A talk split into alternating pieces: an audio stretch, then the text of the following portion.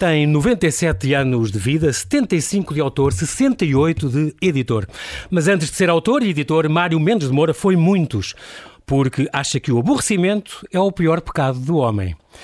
Trabalhou em, tipo, em topografia e em cinema, criou jardins e vendeu cosméticos, teve uma carpintaria e uma olaria, uma fábrica de tijolos e outra de caramelos, fundou agências de viagens e organizou exposições, foi tradutor, escreveu contos e romances. Numa vida cheia, às vezes foi milionário, noutras não tinha com que comer. Fez alfabetização no Casal Ventoso, introduziu o campismo desportivo em Portugal, salvou presos políticos do Aljube e foi ele próprio preso várias vezes.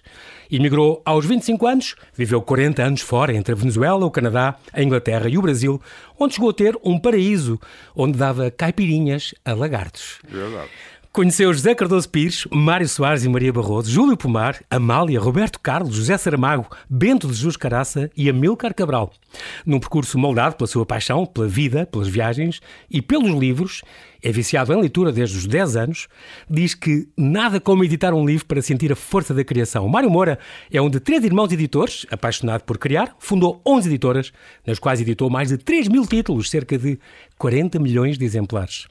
Vale a pena conhecer melhor o editor mais antigo a trabalhar em Portugal, que sempre se esforçou, como conta no seu livro de memórias Na Poeira do Tempo, por achar tudo maravilhoso. Olá, Mário, e bem-aja por ter aceitado este meu convite. Bem-vindo ao Observador. Obrigado. É um prazer estar aqui a falar consigo. Eu, eu este, este livro na poeira uh, do tempo, uh, que é no fundo é um conjunto de memórias, não é uma autobiografia, costuma dizer não, isso? Não, não é uma autobiografia, nem uma biografia. Porque as biografias, autobiografias, têm que falar em muitas intimidades e coisas eh, a sério, se é para ser séria, tem que fazer claro. as coisas a sério, portanto teria que revelar muitas coisas que às vezes não são convenientes. Diz que é um bocadinho sua, as suas memórias da vida cultural e política, mas não a, a, a vida amorosa, isso não. Isso teria que ser um volume à parte. Não, se eu fizer a vida amorosa será um, um volume à parte com, por um anónimo, não é? Escrito por um autor anónimo, muito bem. E há outra coisa ainda que, que, que o Mário tem. Tem armários de fotografias em casa nunca, nunca as catalogou e prefere não contar. Não. Estava, estava à espera que um bocadinho estas, estas memórias tivessem muitas fotografias. Não têm, tem lá aquilo tudo ainda por um dia arranjar e catalogar? Inclusive para estas memórias eu não peguei nas fotografias, não é? Eu acho que as fotografias é uma volta ao passado, assim, meio melancólica. É mais triste. E mais triste. E Porquê? Muitas, Porque vê pessoas que fazem saudades? as pessoas já não existem uhum. e, e, isso nos dá... Então eu prefiro ter as fotografias dentro da minha cabeça, não Quer dizer, eu prefiro ter uma fotografia da minha mãe na cabeça do que ficar olhando as fotografias dela. A cara dela como ela era. Um Muito bem.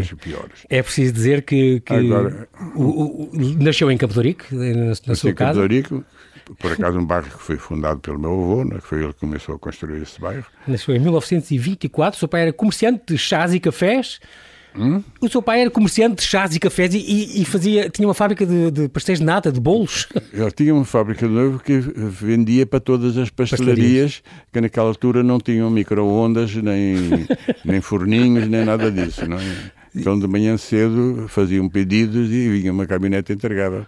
Foi muito pioneiro na parte do meu pai.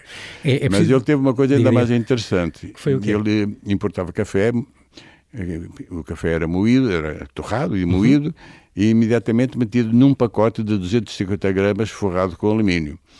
Esses pacotes eram vendidos por todo Portugal, por aquelas uhum. mercearias, daqueles bares todos, tudo por aí fora. Não é? E havia umas cidades pequenas que compravam muito, muito, muito café. E meu pai se admirou e um dia resolveu pegar um, um, um carro. Ele não dirigia, tinha medo até de andar de carro. Sim. Mas tinha um, um, primo meu que era motorista e tal. Levou e levou lá. a essas algumas cidades que eram lá, Vila Real, não sei quê, não sei quais. Não na fronteira, exatamente na fronteira. Então ele constatou que aqueles barzinhos todos que compravam muito café em pacotes era para exportar para, para a Espanha. Né? e não para consumo, e não para consumo não, Alguma coisa para consumo, não, mas a maior parte era para a Espanha, porque tínhamos um café muito bom, o de Angola uhum. e o de Cabo Verde, principalmente. Não? É? Exatamente. Muito bem. Este, este é preciso dizer que o, o, é o quarto de cinco irmãos, o Mário. Tem dois irmãos, o, o, o Rui e o Rogério. Eles também. Uh, também foram editores. editores. O, o Rogério, Rogério, com a Livros Horizonte, Livros Horizonte. foi uma grande editora, uhum. infelizmente ele é. faleceu há pouco tempo. E, e mas a Livros Horizonte tem, inclusive, na área infantil, muita coisa, e em livros sobre os monumentos de Portugal, muita coisa, muito boa. Exatamente. E o Rui, o Rui... O Rui tinha Aparelo, que era editora uma editora política, ele era marxista, e editou muitos livros todos marxistas.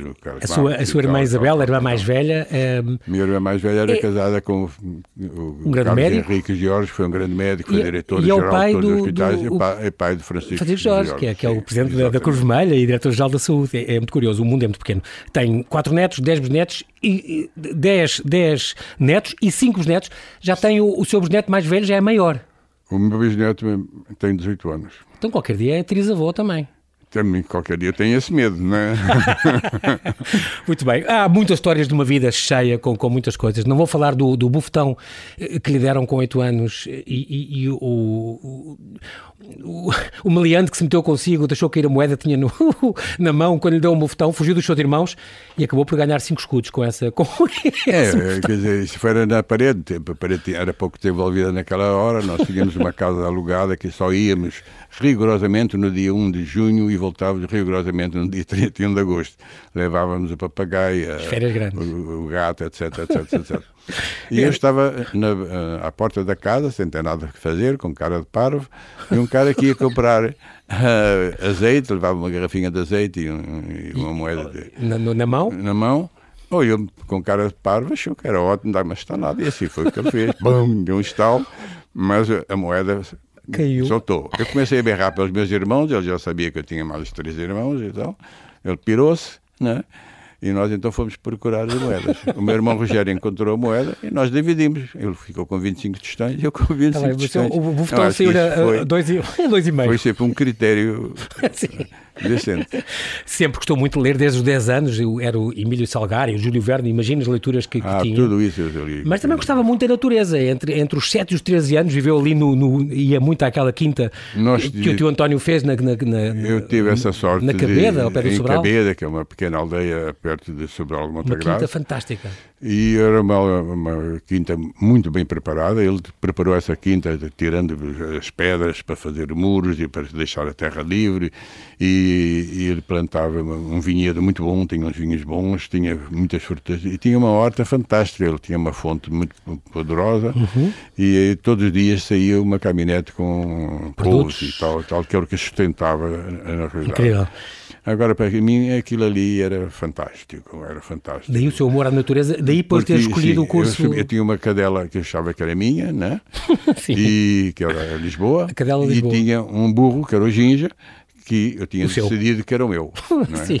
E, e, até eu gostava, no caso, no caso do Ginja, é importante, porque foi, aconteceu com esse Ginja algo de muito importante. Eu, vou, eu não vou ler nada do livro, senão esse caso, porque eu acho interessante. Foi a, a primeira vez que, que contactou com o quê? o Ginja. Portanto, estamos a falar do burro que o, o Mário adotou completamente, era o burro lá do, do, do, do Cabedo, dessa, dessa, desse monte, dessa herdade, que havia ali ao pé do, do Sobral do Montagraço. E aconteceu que... Aconteceu que tinha esse Ginja, que quando eu ia lá, ele estava à minha disposição, eu levava ele a tomar a, a, a, fonte, andava o dia todo para trás e para frente. Até que um dia... Mas que, até que um dia, né, ainda falando de, dos animais, é muito importante informar que um dos burros, o Ginja, era meu, meu, claro, por decisão própria. A égua era muito alta para mim e meio de dois divanas. O outro burro era pequeno e feio, nunca o montava. Já o Ginja era um companheirão. Além de o montar ao final da tarde, vir com todos os animais levados à fome, à fonte, digo, na aldeia, uhum. para saciarem a sede, indo eu no cortejo, a cavalgar vaidoso, o ginja, tinha também outras oportunidades de montar em pequenas folgas do seu trabalho. Certa manhã, nunca esquecerei. Estava na varanda, o portão para a rua aberto, quando vejo, boquiaberto, uma junta de bois a arrastar pelo chão o ginja, o Ginja, hirto, de pernas para cima. Sim, isso mesmo, o meu amigão, o Ginja, estava morto, mortíssimo, percebi então. Não acreditava. Na véspera, horas antes, tinha cavalgado nele. Foi o meu primeiro contato com a morte. Doloroso, inaceitável, inacreditável, injusto, como sempre foi para mim aceitá-la, mesmo mais ao longo da vida. Foi. Mas eu era uma criança hum. ingênua. Como aceitar que me roubasse o meu amigo, o meu ginja? Chorei muito. Fiquei desconsolado porque quis voltar para Lisboa. Tinha desmontado o teto do meu Shangri-La. É verdade, foi, era o seu, o seu Rosebud, o seu Shangri-La, a sua quinta de sonho e foi o primeiro contacto que teve com, com a morte, a, primeiro, a morte deste A primeira noção que eu tinha morte, não, não tinha tido ninguém da família que tivesse visto o cadáver uhum. no, no, no velório ou coisa assim, nada disso. Ainda era novinho. De facto, foi e de toda a vida aquela imagem me acompanhou. Claro. Mário, estamos a, estava aqui a passar algumas, alguns episódios uh, da sua adolescência e da sua infância.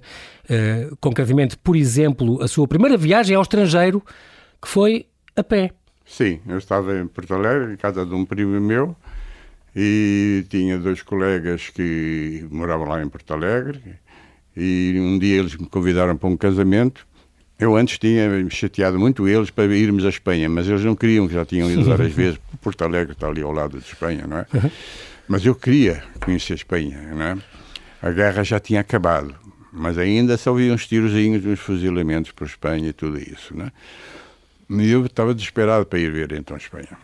Mas o, no casamento, eles me disseram: Não, nós não vamos, mas eu tenho uma prima que vai todos os dias a Espanha. Podes ir com ela. Com um nome muito curioso. Apresentaram a menina como Maria Azeitona. Claro, Maria não era Azeitona. o nome, é? mas era Maria qualquer coisa, só que eles chamavam ela de Maria Azeitona. Sim. É? Eu nunca tive coragem de falar com ela. Afinal de contas, qual é o teu nome? Exato, qual é o nome verdadeiro? o nome verdadeiro. E aí nos encontramos de madrugada e corremos, fomos andando para, para a Espanha foi às tantas, eu disse, mas afinal de contas disseste que era perto e eu... Estamos a andar a horas? Ela disse, bom, mas nós já estamos em Espanha. Ah. O problema é que eu achava que a gente iria passar por uns caras com capacetes, com bainetas e tal. Enfim, fronteira, exatamente. Física. passaporte, exato. essas coisas todas. Mas, mas não, já estávamos foi saltamonte. E aí continuámos e fomos até uma aldeia lá em Espanha, onde ela despejou a sua mochila. Afinal de contas, ela levava todos os dias umas quantas coisas, que era açúcar, ou café, de, de coisa assim, coisas que aqui eram mais baratas e de, deixava lá e entregava numa mercearia que ficava com essas coisas. Em compensação, ela pegava outras coisas que eram mais baratas em, em Espanha, Espanha trazia, e para, trazia para aqui. Era uma troca. contrabandista profissional.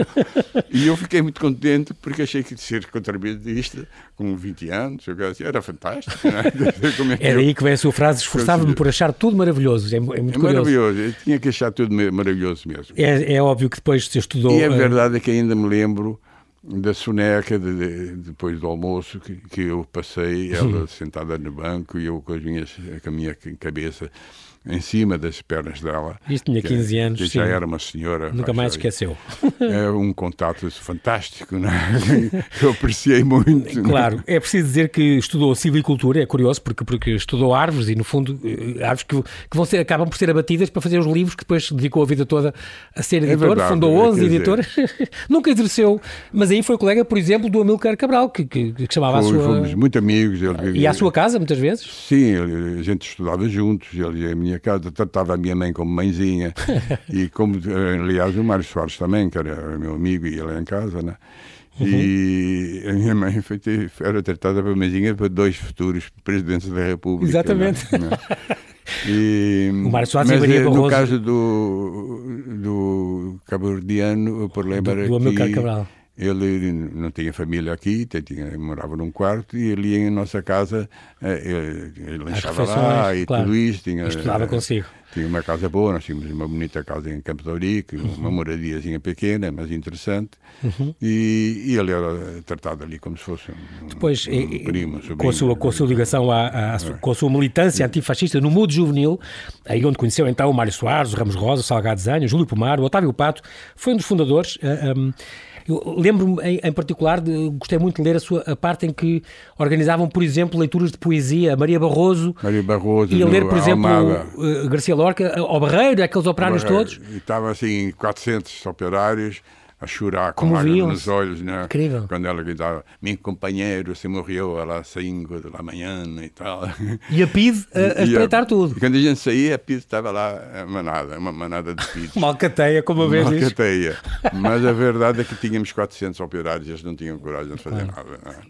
Mas quando eles tinham uma chance, eles me, eles me caçavam. Uma vez organizei no, no Parque Meyer um, um filme muito bom, que era Ratos e Homens do Steinbeck. Os Ratos um, e Homens, um sim. belíssimo filme. Exatamente. E, e organizava filmes. E, e, então, quando eu saí, um PID me, prendeu. Ok. Sabia que eu era organizador. Entretanto, eu pensei o seguinte: eu estava com um livro de moradas, que foi uma ah, estupidez. Os, os contactos. um evento público com um livro com os telefones. Então, muito discretamente, peguei no livro e tal, devagarinho, passei pela outra quando. Ia lá, quando ia ao lado do PID, detido? Sim, eu ia ao lado, eu, o, o PID à minha direita, e eu com a mão esquerda consegui e tal, e joguei o livro fora, o livrinho fora. Aí um garoto assim atrás. Não ia entregar ninguém. Doutor, doutor, deixa eu cair um livro. E lá foi o meu livro. De... O miúdo veio, veio é, apanhou lá. o livro e, claro, aí a Pito ficou com, e com lá os contactos ficou com, com o livro. Mas Realmente... não, a Pito era terrível, não é? Quer dizer, eu fiquei sempre muito zangado. Quando eu vim aqui a primeira vez a Portugal, que eu fiquei muitos anos sem vir a Portugal, uhum. depois de 25 de Abril e na entrada da União Europeia, eu achei que Portugal passava a ser um país a sério europeu e com credibilidade, o que não tinha, porque Salazar matava toda a, a, a parte decente de um. Ele achava que, pondo o mapa da Europa com as colónias portuguesas coladas em cima dos países, era, nós significava que Portugal o era Império gigante. Português era tão importante quanto a Europa. Bom, mas... Uh... Pelo menos em área. Hã? Pelo menos em área. Em área, Ele lá sim, conseguia, área, lá né? conseguia fazer mal, essa, essa campanha, não é? Sempre muito mal explorada, infelizmente. É. É? Mas depois também leu, por exemplo, a biografia do José Cardoso Pires, que conheceu, e gostou muito de ver que, que, que o- ao ir embora, e quando, quando teve que ir, porque tinha sido preso várias vezes e tudo, e foi-se embora, ah, por ser um contestatário político também, não é? Ah, ficou muito contente de não ter ficado neste país, porque cá não se avançava nada e a- Não, eu não consegui emprego. Eu, eu, eu, Só por ter quando sido consegui mudo, um emprego, a vinha e desligava. Pois. Eu só podia ter empe- empregos. Agora, a minha formação como civicultor era muito difícil porque um civicultor só tem empregos em grandes, em, em grandes empresas ou principalmente no governo, não é? Sim. Foi uma atividade errada que eu escolhi, que eu queria ser, era geneticista, queria fazer o melhoramento das plantas e dos animais ok. de, de, de, de nosso convívio. de- Exatamente. da- da- Os animais domésticos, exatamente.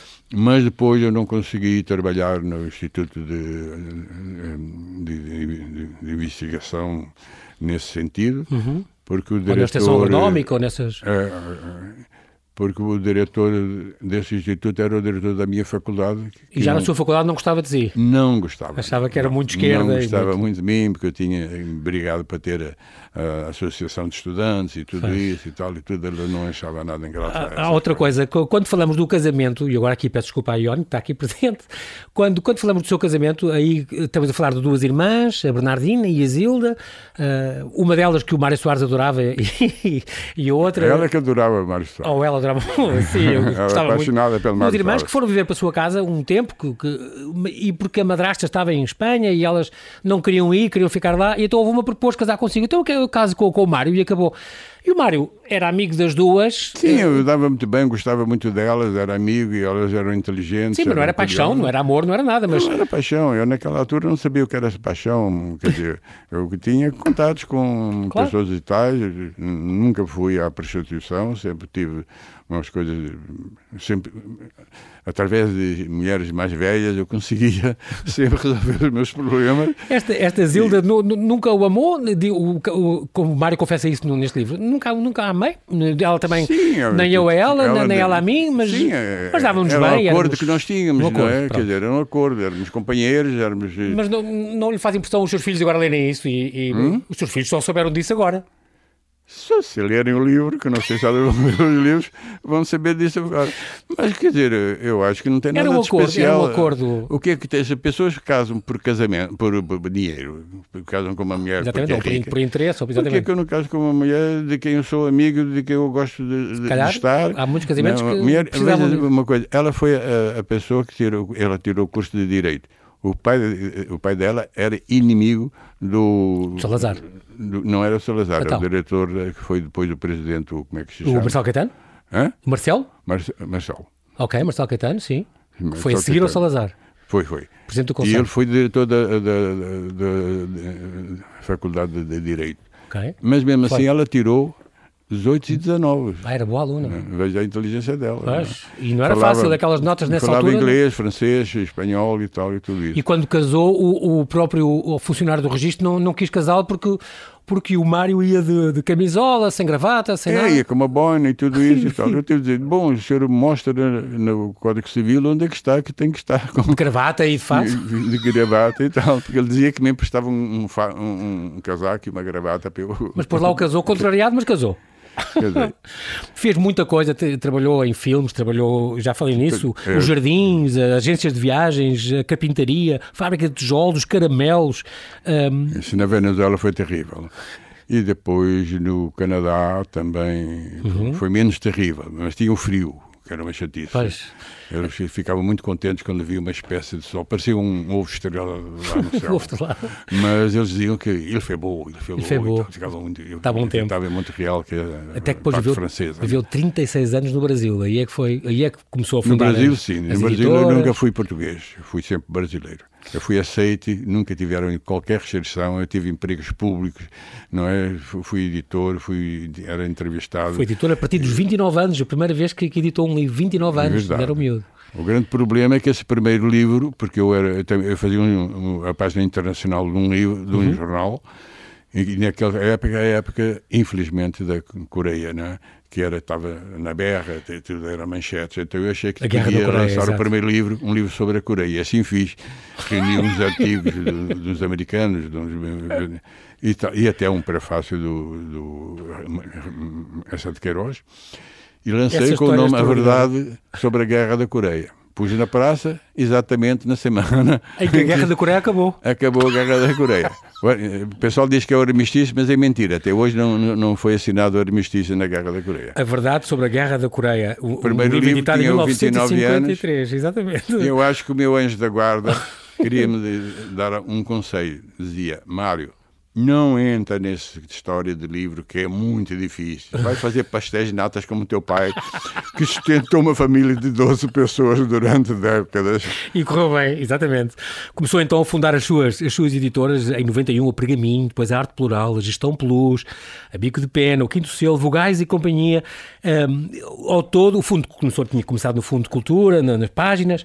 Ahm, no fundo, e até esta última, que é Quatro Estações, onde editou agora as suas memórias, e está agora a editar contos, como por exemplo já aí vem eh, este, este próximo livro de contos que vai sair também, eh, O Escultor de Almas, O Contador de Histórias, e os contos também vão, vão, ser, vão sair agora. O homem Um, que perdeu a sombra. Exatamente. O Homem que Perdeu a Sombra também são oito contos, editado também já, já este ano. É, é incrível. Agora mesmo já está indo para as Portanto, está na- nas bancas, nesta editora, quatro estações. Depois, entretanto, foi vendendo também estas, estas editoras, porque hum, diz que nada como editar um livro para sentir a força da criação.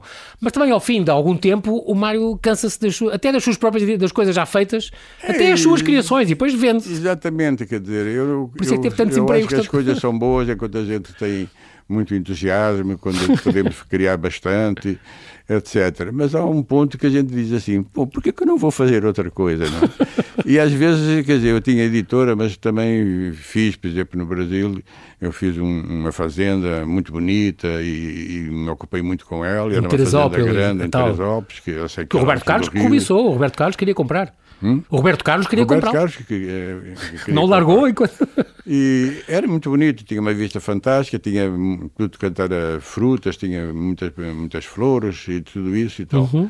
E tinha aquela história de que estava falando. Tinha lá uns lagartozinhos que estavam nas- trepadeiras que eu tinha cobrindo os, os morros, tinha umas trepadeiras todas Nós estamos a falar de lagartos com muitos 30 lagartos. centímetros, são lagartos grandes. E eu às vezes ia, eh, me sentava numa cadeira, eu tinha dois cães eh, pointers, e, e eu tomava a minha capirinha e dava laranjas ao, ao cachorro porque era abstémico. Mas a, a, a cadela, cadela os, os ela sim. gostava muito da, da, da, caipirinha.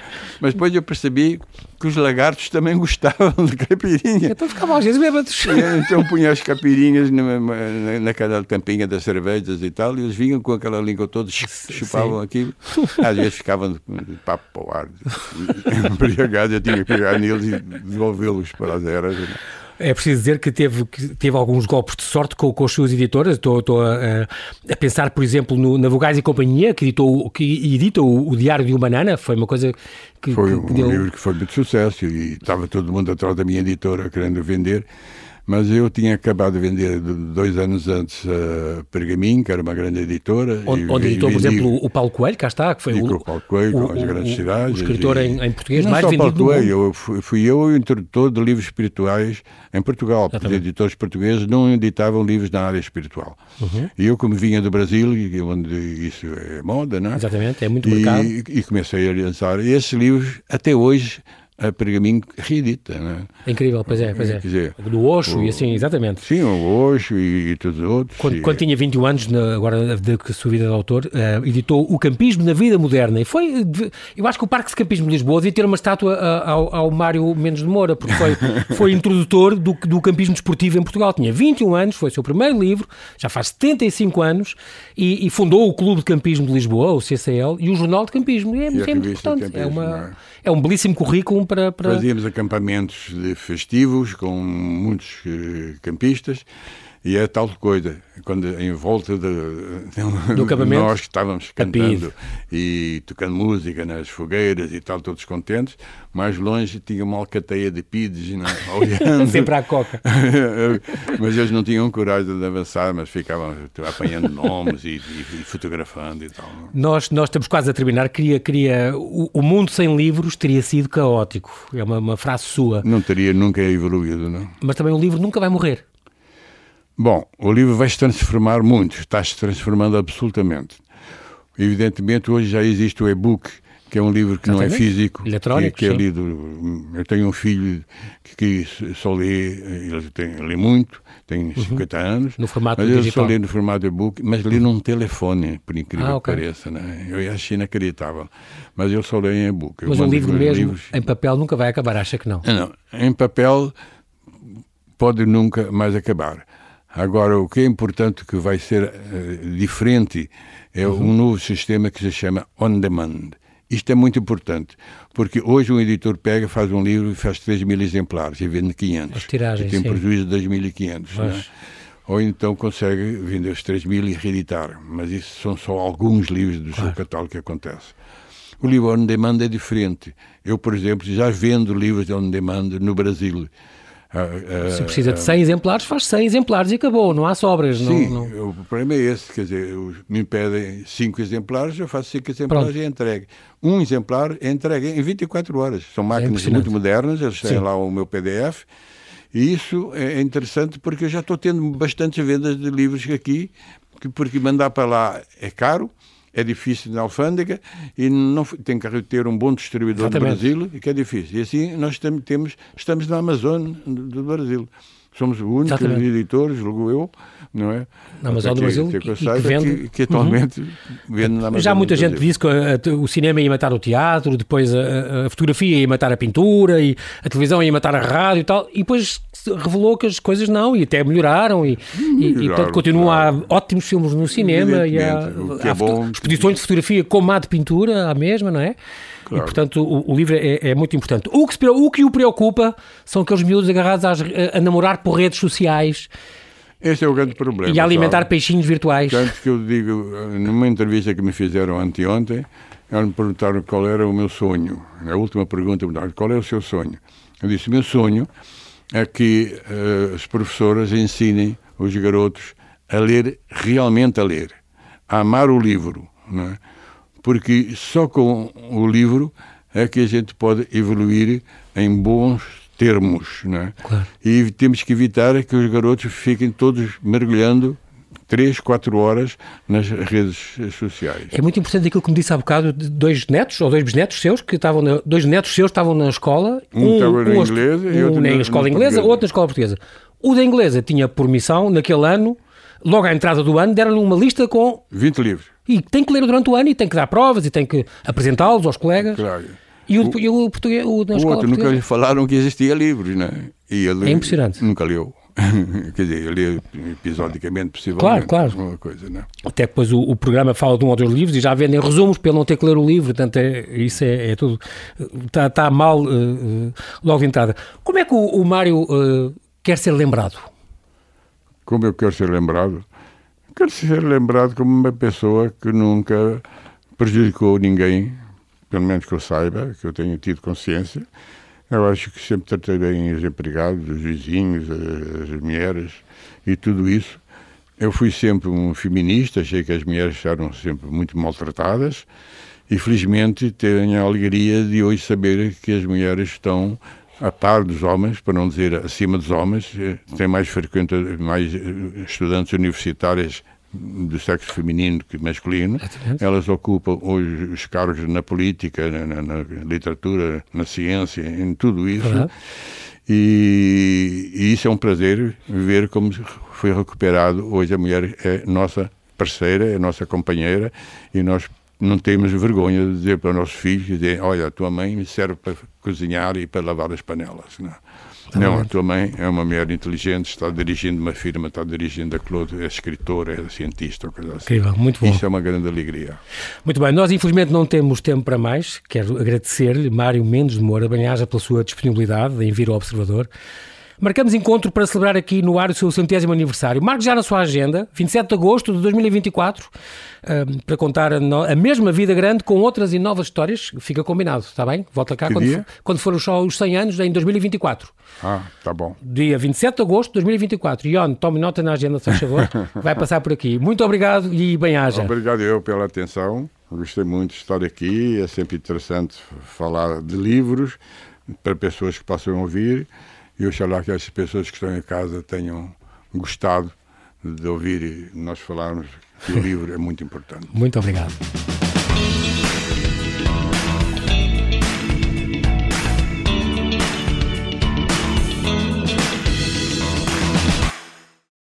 Obrigada por ter ouvido este podcast. Se gostou, pode subscrevê-lo, pode partilhá-lo e também pode ouvir a Rádio Observador online em 98.7 em Lisboa e em 98.4 no Porto.